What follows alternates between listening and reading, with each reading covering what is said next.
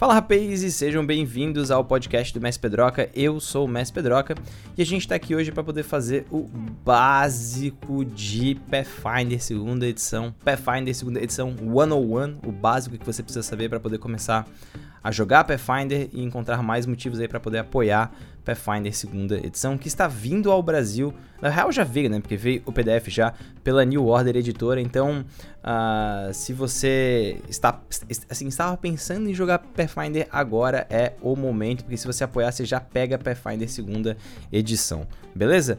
Uh, então o que, que é Pathfinder? Talvez você esteja aqui no tipo podcast, você tá tipo completamente perdido, assim, como tipo o que, que é Pathfinder e como que tá uh, o, o que, que é isso? Bom, Pathfinder segunda edição é um jogo que nasceu da primeira edição de Pathfinder, óbvio, né? Mas, o, mas a ideia é que quando ele nasceu, ele nasceu como uma alternativa ao D&D 3.5, né? O, o, quando nasceu o Pathfinder, ele nasceu como uma opção de manter as características de de customização da 3.x, mas resolveu alguns problemas mecânicos. E ele nasce como se fosse uma 3.75 e assim que ele saiu, ele explodiu e ele pegou um buraco de mercado deixado pela 3.x, né, que é Wizards of the Coast, uh, acabou migrando para a quarta edição que não foi muito bem recebida sob, com, por bastante gente. Tá?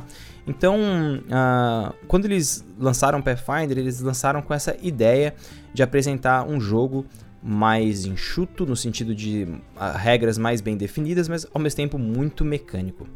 Quando uh, eles começaram a estabelecer um público, e Pathfinder por muito tempo passou as vendas de D&D, uh, a gente, a gente já, eles já começam a assim, estabelecer quem que, quem que é o jogador de Pathfinder. E eles perceberam que o jogador de Pathfinder é aquele cara que gosta da 3.x, é o cara que uh, gosta de mecanização do jogo, mas ele precisa de coisas mais bem equilibradas. E a segunda edição responde exatamente, exatamente essa essa questão. Como tornar o jogo mais interessante mecanicamente e ao mesmo tempo mais equilibrado. Então, qual que é o básico da mecânica de Pathfinder segunda edição? Pathfinder segunda edição é um jogo de fantasia medieval, ele é um jogo onde você interpreta heróis em um mundo fantasioso que tenta encontrar ouro, glória e o que quer que seja aí nas suas aventuras em um cenário chamado Golarion. Quando uh, Pathfinder nasceu, ele, ele trouxe aí as mesmas, as mesmas raças jogáveis de 3.x, ele não trouxe nenhuma, nenhuma raça nova. Na segunda edição, isso mudou, agora são as ancestralidades, você pode ter uma ancestralidade de de, por exemplo, humano, de meio orc, tem, tem, tem várias possibilidades uh, diferentes, né, que, que você pode ser, mas o básico, ele ainda é um sistema D20, ele ainda é um, um sistema onde você rola um dado de 20 faces, soma com modificadores e compara com o resultado. Então, uh, Pathfinder segunda edição, nesse ponto, ele não é nem um pouco revolucionário. Mas quando a gente começa a entender quais são as coisas intrínsecas do sistema e o que, que faz ele tão único, a gente percebe realmente o quanto que ele se destaca dos outros D20s e os outros jogos de fantasia medieval. Então, a primeira coisa do básico de Pathfinder 101 é que você tem muitas possibilidades de customização. Quando eu digo muitas, eu, eu tô sendo assim leviano. São centenas de possibilidades de combinação de personagens já no nível 1. Então, quando você escolhe a sua ancestralidade, você que é a sua raça, você já escolhe o tipo de uh, elfo que você é, por exemplo, e isso vai te dar opções de talentos que você pega para sua ancestralidade. Depois você pega a, a sua biografia e a sua biografia por si só já vai te dar muitas opções para a sua criação de personagem. Depois disso você vai escolher a sua, a sua classe e a sua classe vai ter uma série de talentos diferentes e, e essas combinações, né, essas muitas combinações acabam transformando Pathfinder em um jogo onde você realmente tem a possibilidade de criar o tipo de personagem que você quiser. E eles facilitaram isso uh, infinitamente quando a gente compara com outros, uh, com outros tipos de, de, de assim jogos de fantasia me medieval onde a consulta acontece constantemente né?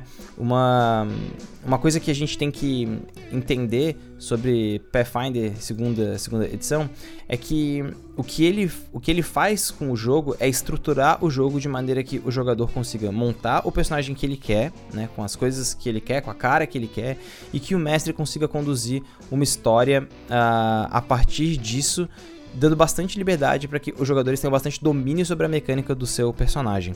Então, uma coisa que existia na, na, na 3.x é que as classes eram muito focadas em combate, né? Você sempre ganhava coisas de combate, por exemplo quando você pega nível. Isso não acontece necessariamente em Pathfinder segunda edição, até porque Pathfinder segunda edição tem uma coisa, isso já é o, a segunda coisa, né, uh, específica sobre, sobre Pathfinder, é que Pathfinder segunda edição ele divide uh, o jogo em algumas etapas. Então existe uma, uh, uma etapa chamada modo, né, um modo chamado modo de encontro, existe outro modo em que você faz um modo de exploração, né? Nesse, nesse modo você você, na verdade, está viajando com o seu grupo de uma cidade para outra, por exemplo. E existe também o modo de atividades de, de, de recesso, né? São as, as downtime activities, né? Essas, essas atividades, né? Elas são essencialmente um momento de recesso onde os personagens não estão passando o tempo inteiro se aventurando. Eles estão, na, na, verdade, curando ferimentos, planejando conquistas ou até mesmo praticando comércio. Né? Esse aqui é um, um, um texto que eu estou tirando direto do livro. Porque o PDF saiu aqui no Brasil e nos Estados Unidos ao mesmo tempo, já traduzido perfeitamente. Então, uh, quando a gente divide o jogo nessas, nessas etapas, a gente também considera tá, que, existe, que exista formas de customização do personagem focados nisso. Então, uma coisa que a gente tem que ter em mente de Pathfinder é que você não está montando o seu personagem só para o combate. Você está montando o seu personagem como um todo mas Pathfinder é extremamente mecânico, então na segunda edição isso não mudou. Existem diferentes tipos de ação, ele determina como que você usa as, assim, as perícias, e muita gente inclusive diz que é quase como se você tivesse cards de possibilidades na sua frente e você selecionasse à medida que isso acontece. Então ele é um jogo bem mecânico e isso é uma coisa muito, muito legal, muito uh, assim muito bem definida do sistema, sabe? Ele é especificamente um sistema onde a mecânica importa.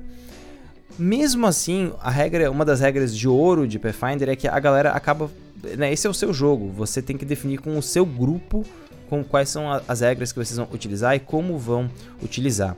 E hum, esse princípio, né, a gente a gente usa um, um termo específico na tipo, educação bilíngue chamado the, the Goldilocks Principle, que é o princípio das caixinhos, dos cachinhos dourados, né? A gente diz que não pode ser nem uma coisa e nem outra, ela tem que ser just right, né? Tem que ser uma coisa uh, que está ali naquele, naquele limite colocada dentro das coisas, né? Então, uh, a, gente pode, a gente pode dizer agora que Pathfinder segunda edição é um jogo extremamente mecânico e que isso é uma coisa muito positiva porque ele é bem equilibrado em vários pontos e também ele é um guia muito preciso de como que as coisas funcionam. As coisas não ficam abertas à interpretação, ele é uh, uma coisa bem direcionada.